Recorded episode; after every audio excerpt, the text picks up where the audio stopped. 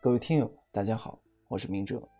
想要获取每日热点文字版和更多备考内容，请关注微信公众号“金牌公考”。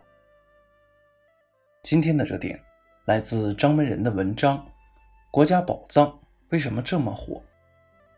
近日，央视播出的大型文博探索节目《国家宝藏》火了。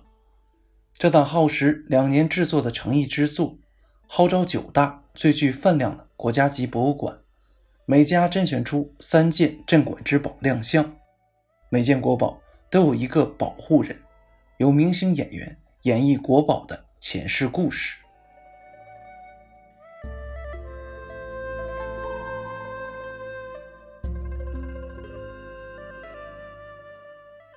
在华丽的外表之外，国家宝藏之所以成功。尤其是在年轻人中颇受欢迎。一方面，在于其打破了传统的文化节目固有思路，敢于创新，采用了一种年轻人喜闻乐见的话语体系讲述方式。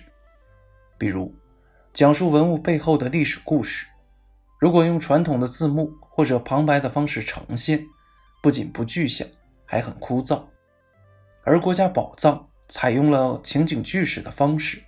演活了文物背后的故事，尤其是敢于使用自带流量的当红明星，台词中还穿插了不少网络流行语。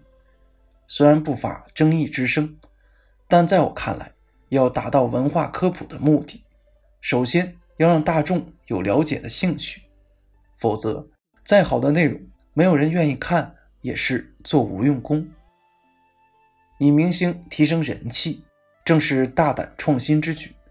况且，在节目的效果呈现上，各位明星们的演技也可圈可点，值得肯定。另一方面，国家宝藏的好，还在于在文物背后见人见情。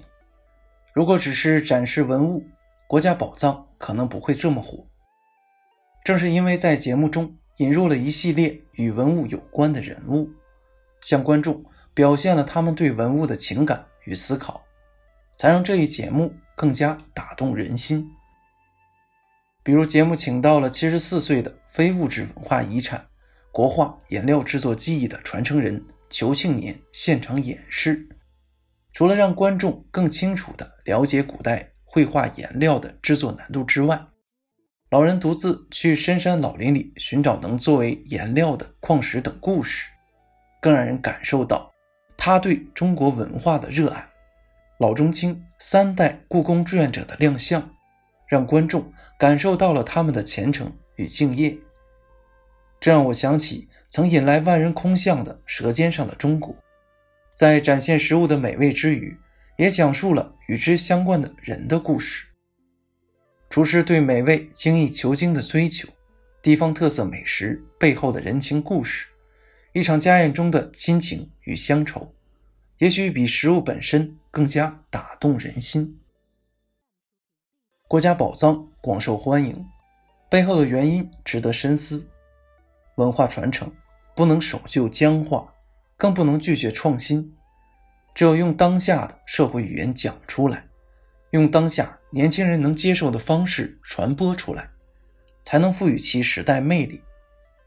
只要选对了表现方式，厚重的文化之美，在这个快速迭代的时代，同样能赢得公众的追捧。